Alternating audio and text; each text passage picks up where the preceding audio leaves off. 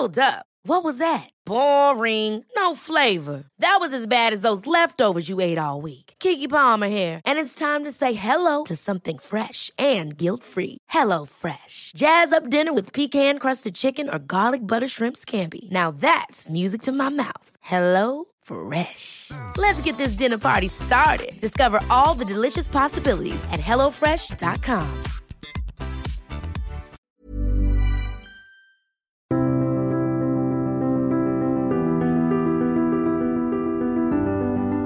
Bonjour à toutes et à tous, euh, ravi de vous retrouver pour cette nouvelle année 2021, pour cette nouvelle saison également de conflit après cette pause de Noël. Nous débutons pour une sixième saison de podcast et je suis aussi ravi de vous proposer d'autres auteurs avec qui nous allons échanger et converser tout au long de cette année.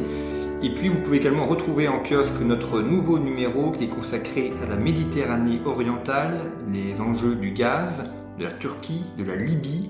C'est un petit peu un complément de ce que nous avions fait dans notre numéro consacré à la Turquie, un numéro à retrouver en kiosque avec de très nombreuses cartes sur la Méditerranée orientale et qui, euh, je n'en doute pas, vous plaira beaucoup. Alors nous allons rester cette semaine entre la France et l'étranger pour aborder un, sujet qui est un peu sensible mais qui est essentiel, qui est celui de Français qui se mettent au service de l'étranger, des Français qui, euh, par euh, cupidité, par affairisme, parfois simplement euh, sans se rendre compte de ce qu'ils font, s'insèrent dans des réseaux internationaux et peuvent même venir à prendre des positions qui peuvent nuire à la France. Pour parler de ces Français au service de l'étranger, je reçois cette semaine Clément Fayol. Bonjour. Bonjour. Merci d'avoir accepté notre invitation. Je vous ai déjà reçu il y a quelques années, deux, deux ans je crois. C'était pour évoquer un de vos précédents ouvrages sur les réseaux mafieux de Daesh que nos auditeurs peuvent retrouver dans les archives de conflits. Donc vous êtes journaliste d'investigation, vous avez publié plusieurs ouvrages, donc un qui était consacré au réseau mafieux de Daesh, un autre sur les réseaux de Mélenchon, et euh, vous venez de publier donc aux éditions Plomb Ces Français au service de l'étranger, affairisme, mélange des genres ou naïveté quand notre élite oublie la France. Alors le, titre euh, évidemment évoque euh, cette question qui est un vrai sujet de, de, personnes qui peuvent se mettre au service d'un autre pays. En, en d'autres temps ou en temps de guerre, on parlerait d'intelligence avec l'ennemi. Mais est-ce que l'étranger est forcément un ennemi d'ailleurs? Et, et, on va voir notamment plusieurs cas que vous étudiez. Et première question peut-être, est-ce que est-ce que c'est un phénomène qui est euh, véritablement nouveau ou est-ce que c'est quelque chose qu'on a toujours un peu trouvé finalement des personnes qui passent d'un côté ou de l'autre et qui, euh, pour des raisons d'affinité intellectuelle, politique ou financière, euh, se travaillent pour d'autres pays? C'est forcément un, phénomène qui est un peu nouveau, enfin qui est relativement nouveau dans la mesure où euh, c'est rendu possible par euh, le fonctionnement euh, des, des, instances internationales, le fonctionnement de l'internationalisation des entreprises et, et globalement la, la, mondialisation. Et après, c'est c'est un, un, sujet que j'ai que, que identifié en en travaillant sur les réseaux comme je fais au quotidien, c'est-à-dire d'essayer de comprendre comment fonctionnent les réseaux d'influence étrangers et et en travaillant sur euh, les différentes nationalités, différents, différents dossiers, différents groupements d'intérêts, il m'est apparu euh, il y a un an et demi quand j'ai commencé cette enquête que euh, à chaque fois les réseaux étrangers trouvaient dans, dans, dans les membres de notre élite des relais des relais d'influence. Et alors c'est quelque chose qui m'a semblé assez concernant pour pour notre pour pour la défense de nos intérêts pour pour notre pays de comprendre que ceux qui avaient vocation à défendre les intérêts de la France finissaient par faire exactement l'inverse. Ces réseaux de l'étranger, euh, est-ce qu'on peut, est-ce qu'ils se concentrent parmi certains pays Il y a des pays peut-être du, Golfe, vraiment c'est les pays qui ont de l'argent généralement, donc pays du Golfe, Chine, États-Unis, Russie. Est-ce qu'on, est-ce qu'on fait une typologie des différents pays? Oui, on pourrait faire une typologie. Alors moi, je, la fais de manière un peu euh, un peu caustique euh, en montrant qu'il existe une, forme déjà une première typologie, c'est que la défense d'intérêts euh, étrangers n'a pas la même respectabilité selon son origine. C'est-à-dire que pour le coup, un, haut fonctionnaire ou un homme politique qui va se mettre au service d'intérêts américains, c'est quelque chose qui va être relativement accepté par ses pairs. Alors que de se mettre au service des des réseaux russes, des réseaux chinois ou des réseaux de, de, de la Corée du Nord, c'est quelque chose qui va être forcément moins accepté. Mais là, là où vous avez raison, c'est qu'il y, a aussi quand même une, une typologie dans la mesure où les pays qui ont une projection de puissance, qui s'intéressent à la France pour, pour leurs propres intérêts, euh, ne s'intéressent pas à la France pour les mêmes raisons. Euh, les États-Unis, le rapport qu'ils vont avoir à la France, c'est un rapport, euh, un rapport, un rapport hégémonique un rapport normatif avec les grands cabinets anglo-saxons, les grands cabinets d'affaires, etc.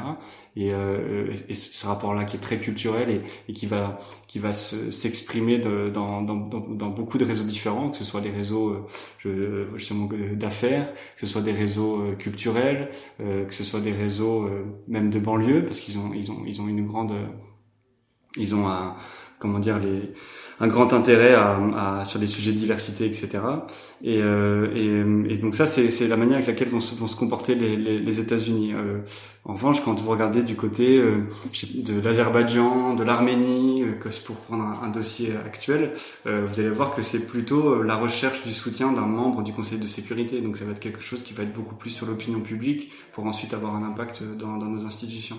Voilà, donc chaque pays a, a, a son approche. Et en fait, ça, ça, ça, ça, ça, montre au moins quelque chose que j'explique dans le prologue, c'est que la France reste quand même un pays qui compte, parce que le rapport que les, que les, toutes les puissances ont à la France montre qu'ils pensent qu'ils peuvent toujours obtenir quelque chose.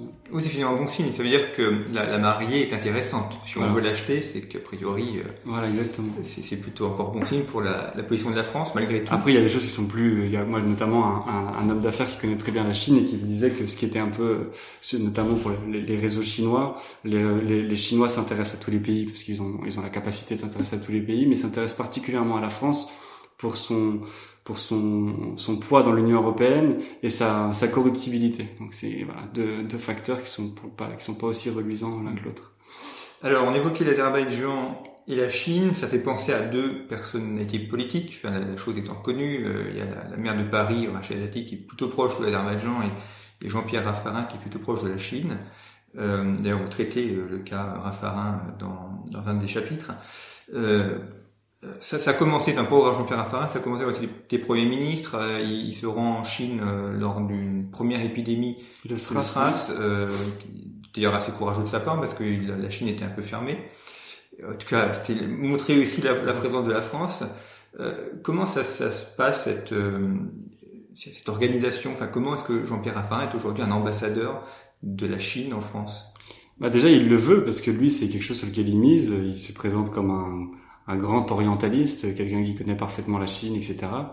Euh, et ensuite, il faut comprendre que ça, c'est un, il est exactement, il a exactement le profil de personnalité qui intéresse la Chine. C'est-à-dire que les, les, les Chinois, euh, avec leur approche, euh, comment dire, de, de, leur projection de puissance à, à, eux, elle est mondiale, et ils ont euh, ils ont la volonté de montrer que euh, le rayonnement de leur culture est quelque chose qui euh, infuse euh, chez les autres.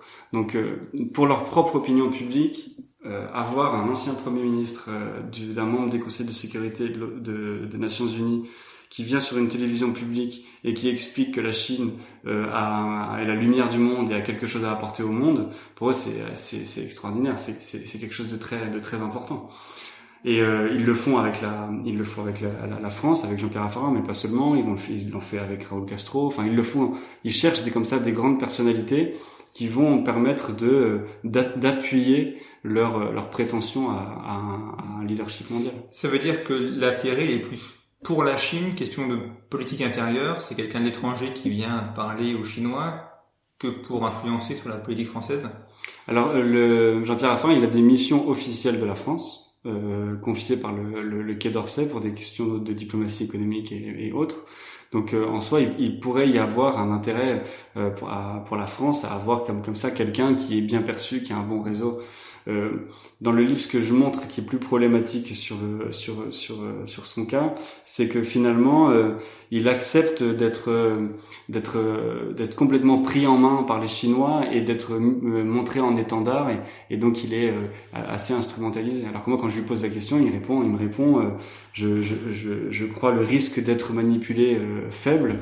Or, la Chine est quand même un pays que, qui a justement cette qui a, qui a justement cette organisation, cette, cette hiérarchie et, et, et, ce comment dire cette capacité à à, à, organiser euh, sa stratégie, euh, qui fait que justement on, on, sait euh, mettre en valeur les gens, on sait justement les manipuler pour pour, pour sa propre opinion. Est-ce que ça marche? Parce que quand Jean-Pierre Raffarin sort un livre à la gloire de la Chine, on sait bien pourquoi il le fait et dans quel réseau il est. Donc, est-ce que c'est vraiment efficace pour la France ou est-ce que finalement il n'est pas déjà grillé donc euh... là vous, justement vous posez une bonne question parce que justement là dans, dans, dans ce livre là j'ai essayé de d'être très d'être très factuel. Justement parce que quand on quand on décrypte les, les réseaux d'influence euh, on, pourrait être tenté parfois de survendre l'influence ou l'impact que peuvent avoir certaines personnes. Euh, en réalité euh, moi mon approche elle n'est pas de dire euh, Jean-Pierre Raffarin a la capacité de faire changer la position de la France sur un tel ou tel sujet. Euh, euh, moi, ma vision est plutôt de dire Jean-Pierre Raffarin est, identifié par les Chinois comme une personnalité qui, compte et qui va être utile dans leur propre pays. C'est pour ça que je parle aussi de naïveté coupable. Parce que pour moi, les élites et ceux qui ont été premiers ministres, hommes politiques, hauts fonctionnaires ou même patrons de, grands groupes publics, euh, ils ont euh, ils ont pas le droit d'être naïfs, ils ont pas le droit d'oublier qu'ils ont une fonction pour notre intérêt euh, notre intérêt commun, qui sont le fruit d'un investissement collectif, culturel, historique ou, même tout bonnement bah, enfin de, de, de, fait qu'on ait financé leurs études. Et que le, de voir que le, le, dans leur deuxième partie ou troisième partie de carrière ils finissent par plus servir les intérêts de la Chine que les intérêts de la France de mon point de vue c'est problématique. Alors, avez évoqué le cas de l'Azerbaïdjan, il y a bon, notamment Rachida Dati qui euh, est assez proche de, de ce pays. Euh, là aussi, euh, si on regarde le, cas du conflit Arménie-Azerbaïdjan, qui est, enfin, via le Karabakh, qui est intéressant, c'est que la, la, diaspora arménienne en France est extrêmement importante, et s'est beaucoup activée en faveur de l'Arménie, et pour autant, le résultat a été très faible dans la mesure où la France n'est pas intervenue, a laissé faire la Russie. Alors, il y a eu la reconnaissance par le Sénat du Haut-Karabakh comme État indépendant, enfin c'est plus symbolique qu'autre chose. Oui, c'est assez énorme hein, d'un point de vue du, point de vue efficacité sur le terrain. Je suis d'accord avec vous, ça n'a pas forcément fait grand-chose, mais de parvenir à faire voter euh, par le Sénat ou par euh, par une des deux chambres euh, quelque chose qui n'est pas en phase avec le avec le Quai d'Orsay, c'est c'est c'est pas neutre, c'est une forme d'influence quand même. Et les les les les États étrangers qui ne sont pas euh, extrêmement puissants, qui n'ont pas de grand relais en France, ils vont essayer de passer par l'Assemblée. C'est dans le livre, je raconte comment l'Azerbaïdjan a, a, a, financé deux consultants français euh, de, qui sont deux, deux personnes issues de nos institutions aussi, euh, comment, comment est-ce qu'ils les ont financés pour qu'ils créent un groupe d'amitié euh, franco-azéri et à l'Assemblée nationale. Et ça, c'est intéressant parce qu'on voit bien que tout, tout, tout le levier d'influence est bon à prendre finalement. Hmm. Donc je, pour le coup, pour la reconnaissance par le Sénat, c'est quand même un, du point de vue de l'influence, même si l'Arménie c'est différent parce qu'il y a une influence culturelle, il y a une influence d'opinion politique, c'est quand même moins organisé, c'est moins c'est moins réseau, réseauté, on pourrait dire. Mais, euh, mais je pense que c'est quand même pas neutre. Est-ce que la France fait pareil euh, à l'étranger? Est-ce qu'on a des, réseaux français à l'étranger? Où on essaye aussi d'acheter, euh, je sais pas, John Kerry, euh, Joe Biden ou un autre, et puis il y avoir aussi les diaspora française qui, à Moscou, à Londres, essaye d'influencer pour Côté français Là justement non, justement euh, nous on est quand même assez euh, légaliste. Euh, on va avoir les, nos, nos, représentants, de, nos, diplomates, etc. Mais tout ce qui est euh, diplomatie d'affaires, etc. sont pas des choses qui sont extrêmement qui sont extrêmement répandues. Donc nous sommes corruptibles mais pas corrupteurs. Voilà, moins, moins qu'avant. Moins qu'avant. Donc il y a quand même un, peu d'honnêteté ou de naïveté, je ne sais pas. Euh, autre cas que vous avez étudié, c'est celui des, anciens présidents euh, qui euh, sont rémunérés pour donner des conférences. Bon, notamment le cas de euh, Nicolas Sarkozy, puis Dominique de Villepin, qui lui n'a été que pour les ministres. Mais ça, c'est une mode qui a commencé avec Tony Blair. C'était un des premiers à alors ça, monétiser sa fonction. Les conférences en, elles-mêmes, j'en je, parle parce que c'est parce que je m'intéresse à, la, nouvelle vie professionnelle de Nicolas Sarkozy et, et, Dominique de Villepin. Même si Dominique de Villepin, lui, c'est pas tellement des conférences, lui, c'est plutôt du, c'est plutôt de la diplomatie d'affaires. Avec, avec, ses, avec ses différentes sociétés. Mais en soi, euh, c'est pas problématique. C'est pas problématique si c'est pas financé par, par un groupe d'intérêt ou quelque chose qui, qui, qui, qui serait problématique. Moi, si je m'intéresse à Nicolas Sarkozy et Dominique de Villepin, c'est plutôt parce que en réalité, euh, ils prétendent que leur, leur nouvelle vie professionnelle est une nouvelle vie, comme si le fait d'avoir été président de la France ou Premier ministre n'avait rien à voir avec le fait que quand ils arrivent dans un pays, ils sont reçus en fanfare avec euh, cinq voitures officielles et le drapeau de la, de la France et du pays qui les accueille. Et c'est là où, j'explique que, que c'est une forme de, de braderie du prestige de la France de faire ça. Euh, d'avoir un président français ou un ancien premier ministre qui peut aller représenter une société étrangère dans un pays euh, dans lequel la France a une grande influence, euh, c'est quelque chose qui, qui nous concerne. C'est pas, on peut pas considérer que c'est uniquement du ressort de la nouvelle vie professionnelle et privée de, de, de, de nos anciens dirigeants. Il y a le cas Gerhard Schröder, qui est un peu le cas archétypal, qui après avoir été chancelier allemand, va travailler chez Gazprom Ouais. Ou Tony Blair, etc. Oui, il y a des cas, il y a d'autres cas, ça c'est sûr. Après, moi, ce que j'essaie surtout de ne pas faire euh, dans ce livre, j'essaie vraiment de d'éclairer de nouveaux réseaux, de, de, de, montrer le fonctionnement de différents secteurs. C'est pour ça que j'essaie de balayer des, des, situations les plus diverses et variées. Euh, mais je, je m'interdis surtout de, de comment dire de faire une hiérarchie des des, des, des, de, de, gravité. C'est pas comme ça que je vois mon métier. Moi, ce que je veux juste, c'est voilà, mettre à jour des réseaux, mettre à jour des, des, des, anecdotes ou des sujets, des contrats, pour faire comprendre justement comment est-ce que le, le, mélange de genres, l'affairisme sont des sont des, des comment dire des, les queues de comète de d'une trahison collective d'une grande partie de nos élites. Et est-ce que le mal n'est pas aussi plus profond, c'est-à-dire que c'est dans la question de la, formation des personnes. Vous avez un chapitre qui vous intéressait à une génération, que la génération Lagarde. Euh, donc lorsque Christine Lagarde était ministre des Finances à, Bercy, sous le mandat de Nicolas Sarkozy, de voir un petit peu ce que les gens sont devenus. Euh, pour la plupart, ce sont des gens qui ont eu la même formation, c'est Sciences Po ENA, euh, peut-être à peu d'exceptions près.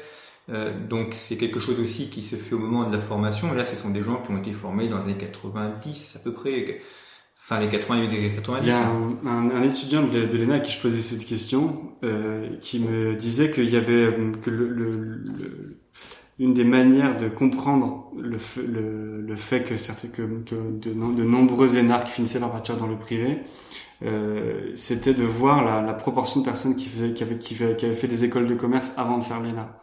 Et lui disait finalement, sont les personnes qui font des grandes écoles de commerce, euh, une fois qu'ils l'ont faite, la seule chose qui est plus prestigieuse que HEC, ESSEC, euh, ça, ou une grande école américaine, ça va être l'ENA. Donc finalement, il, il, il disait qu'il y avait quand même une proportion importante de personnes qui faisaient l'ENA parce qu'ils étaient capables de faire l'ENA et non pas parce qu'ils avaient le service public chevillé au corps.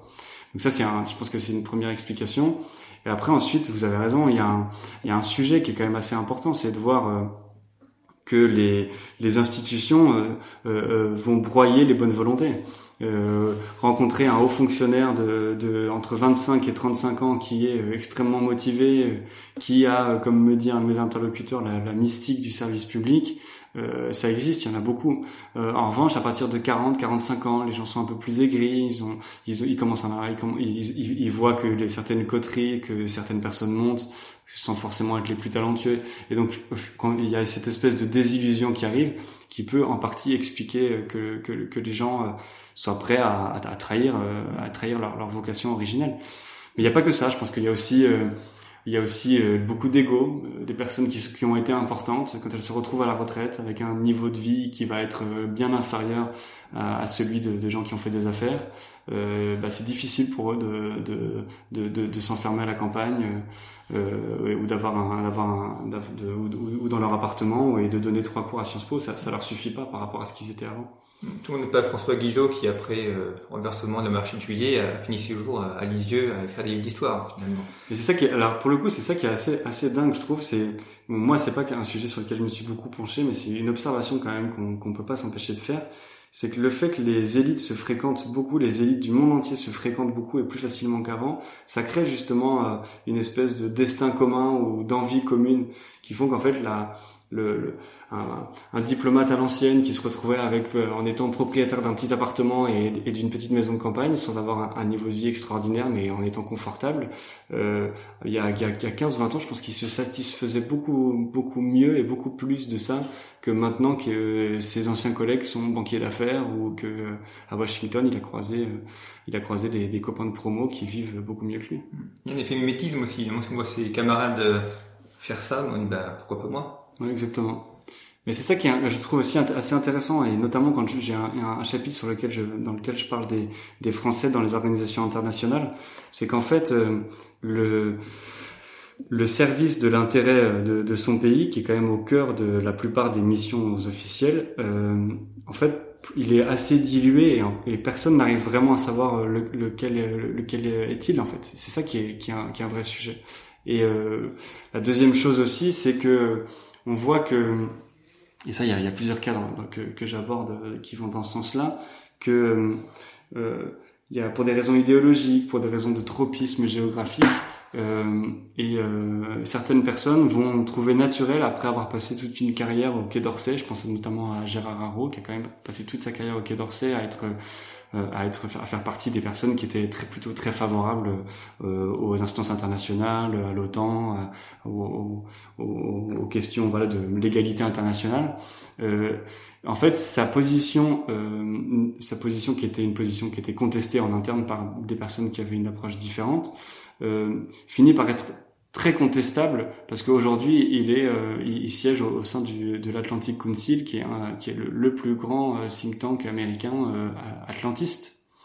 Et c'est ça que moi que j'essaie de lui faire comprendre quand je lui quand je lui parlais ou quand je parlais à d'autres c'est que en fait, leur deuxième partie de carrière finit par jeter le, jeter le doute sur toute leur carrière. C'est-à-dire que les, pendant des années, des mauvaises langues disaient de lui, c'est un atlantiste, c'est quelqu'un qui est pro-américain, etc. Euh, S'il avait pris sa retraite tout simplement, donné des cours à Sciences Po et conseillé quelques entreprises ou françaises ou j'en sais rien, euh, les gens auraient pu dire, enfin, il aurait, il aurait pu répondre, bah oui, mais en fait, c'est ma vision du monde et c'est mon approche stratégique pour la France. Là, maintenant, c'est quand même beaucoup plus difficile à défendre. Alors, quand on, on parle donc, de ces Français au service de l'étranger, Clément Fayol, il y a euh, la question de l'intelligence avec l'ennemi. C'est un délit en temps de guerre. Euh, Est-ce que ça pourrait pas redevenir un délit aujourd'hui si on aborde la question de la guerre économique, par exemple? On a évoqué quelques noms. Enfin, il ne s'agit pas de d'attaquer les gens, évidemment, ce qu'on donne là sont des données publiques, mais euh, d'autres sont concernés. Est-ce que euh, une manière de pour la France de se protéger de ça, ça serait pas de considérer que c'est un cas d'intelligence avec l'ennemi et donc d'avoir des sanctions, euh, d'interdire peut-être à certains euh, tout contact, par exemple à Jean-Pierre Raffarin d'aller en Chine ou à d'autres d'aller à Moscou ou à Washington et, et, de prévoir euh, bah, un cas de sanction comme quelqu'un qui ferait d'espionnage, quelqu'un qui ferait de, de la divulgation d'informations. Il y, a, il, y a, il y, a, plusieurs choses en fait qui sont qui sont qui, qui, qui font que le problème est plus complexe. La première, c'est que effectivement dans le code pénal, il, existe toujours intelligence avec l'ennemi, et les intérêts économiques essentiels font partie de ce qui peut entrer en, matérialisation de, l'infraction. Euh, donc euh, en soi, euh, on, pourrait considérer que quelqu'un qui a participé à la perte d'un intérêt économique essentiel, énergétique ou, autre, pour, citer certains, euh, bah, que cette personne euh, en soi, et c'est du point de vue du texte, pas, forcément de la jurisprudence, mais du texte, ça pourrait rentrer en jeu. Enfin, on pourrait comprendre que, que cette ficelle-là existe. Mais dans les faits, c'est moi, c'est le, dernier chapitre de mon livre.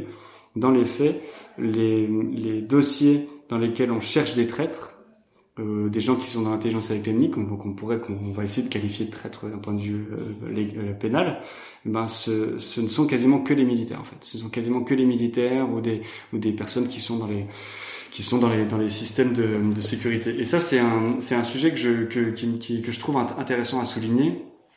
C'est qu'en fait, euh, ce chapitre s'appelle la, chasse aux traîtres et c'est raté. C'est qu'on voit que euh, il y a un comment dire un une espèce de domaine réservé, c'est-à-dire qu'on demande à être absolument nickel sur ces sujets qu'aux militaires et qu'aux gens des forces de sécurité, alors qu'en soi, euh, bah, le texte dit qu'il suffit d'être français pour être considéré comme euh, faisant l'intelligence avec l'ennemi. Après, par ailleurs, quand vous vous demandiez si euh, qu'est-ce qu'on pourrait faire, est-ce qu'on pourrait resserrer la, la, vis pour pour être plus efficace, le problème c'est que ensuite il y, a un, il y a un problème d'ordre démocratique les pays qui se protègent le mieux sont des pays qui, euh, chez, dans, lesquels l'arbitraire euh, règne plus facilement. Effectivement, en Chine, l'ancien patron d'Interpol il a disparu parce qu'ils n'étaient pas exactement sûrs de lui. En, en, Russie, il y a une loi qui interdit les anciens, les anciens espions de sortir du territoire pendant une période. Ce genre de solution, si on les prenait, elles seraient, elles seraient, elles seraient considérées comme choquantes chez nous. Donc, trouver une solution trouver une solution. Je, je sais, d'un point de vue, point de vue pénal, je sais pas si ça se trouve. Ce qui est sûr et certain, c'est, et moi c'est ce qui m'a le plus euh, frappé, c'est quand je vais chercher des documents, des preuves, euh, des, des, choses qui sont quand même assez euh, accablantes. Quand je pose la question aux, aux, aux principaux concernés, ils, ils voient pas où est le problème.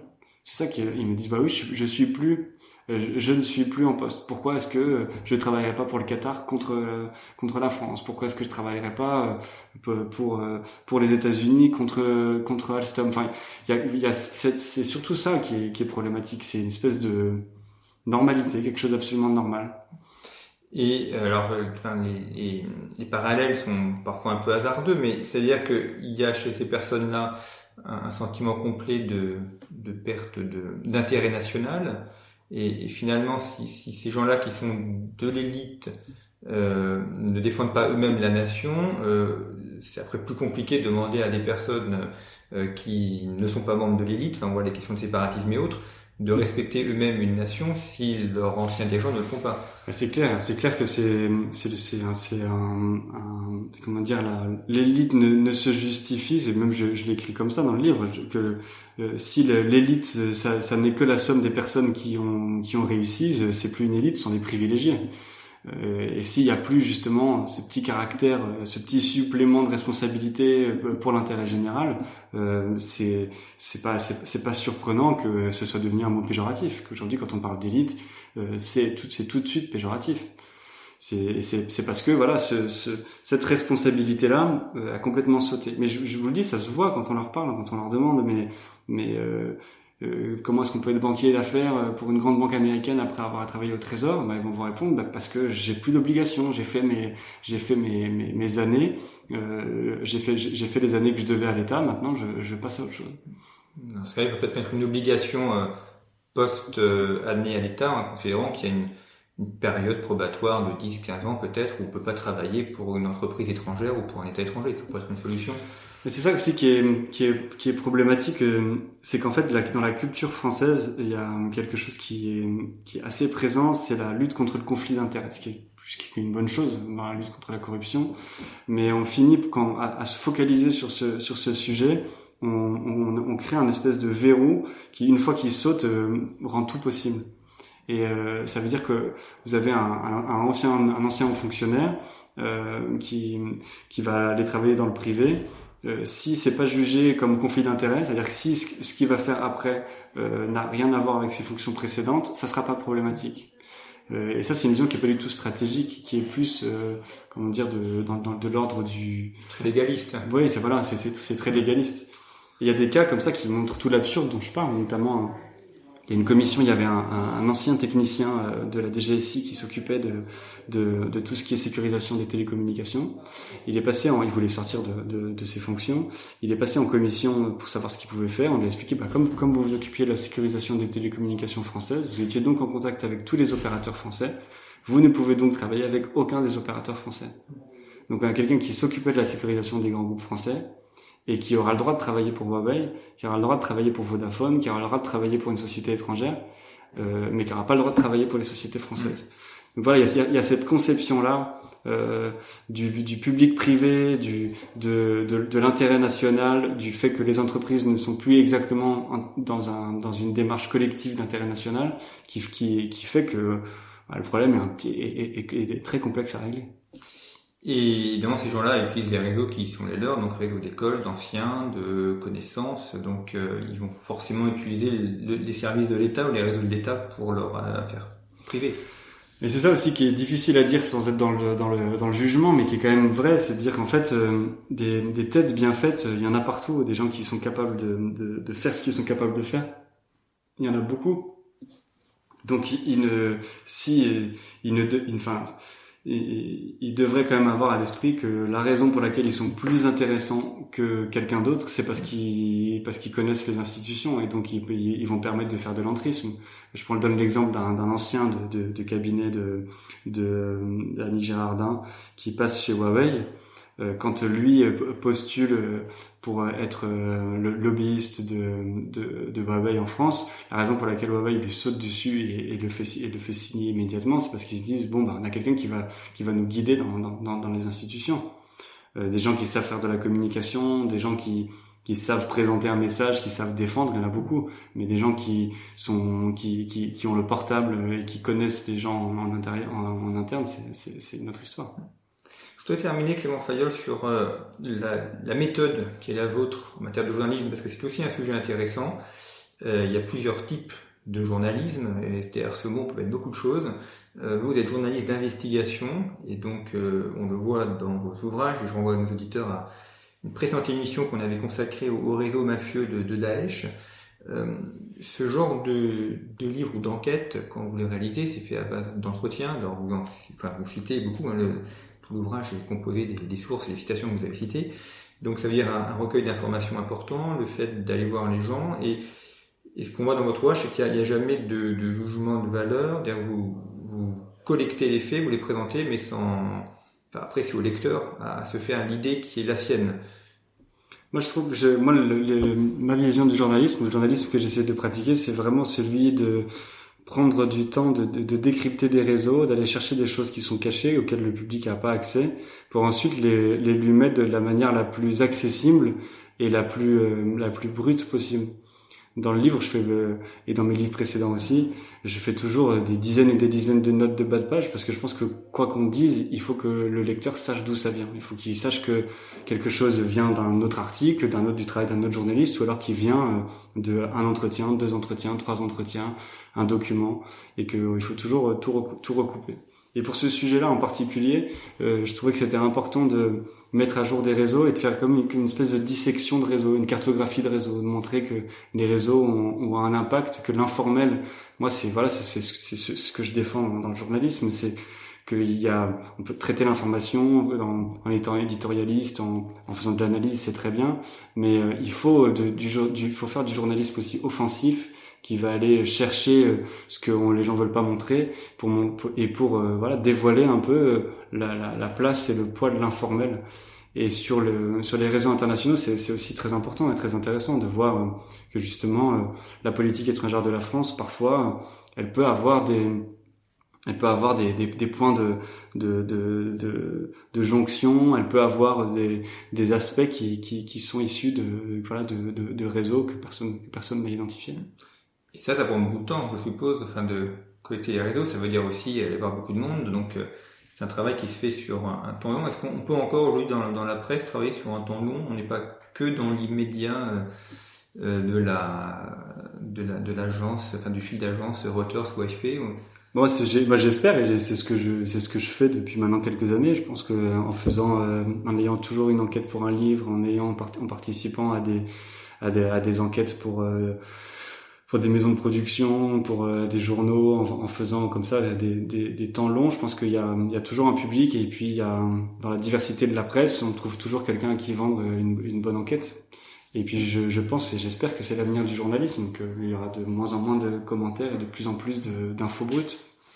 Ce qui veut dire aussi, et là je lance place de l'autre côté du micro, c'est que ça veut dire qu'il y a des, des lecteurs euh, ou des auditeurs qui sont prêts aussi à payer pour avoir une information de qualité, puisque tout ça c'est un coût.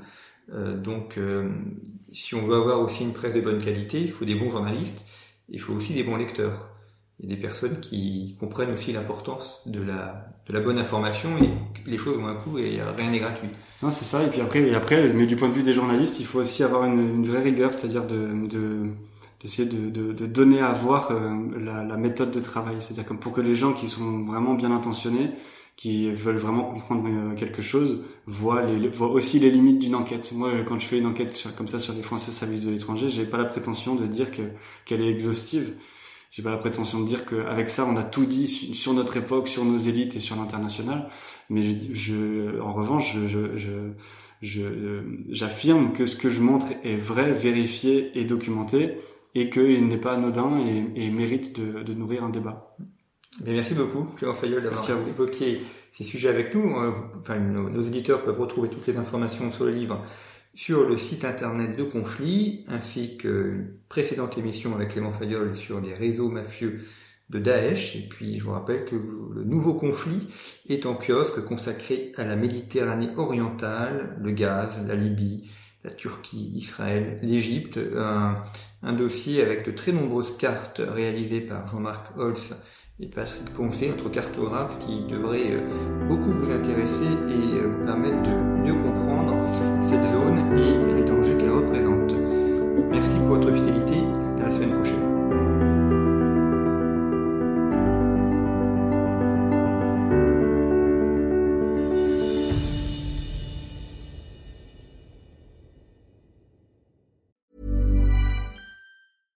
Catch yourself eating the same flavorless dinner three days in a row? Dreaming of something better? Well, HelloFresh is your guilt-free dream come true, baby. It's me, Kiki Palmer. Let's wake up those taste buds with hot, juicy pecan-crusted chicken or garlic butter shrimp scampi. Mm. Hello Fresh. Stop dreaming of all the delicious possibilities and dig in at HelloFresh.com. Let's get this dinner party started.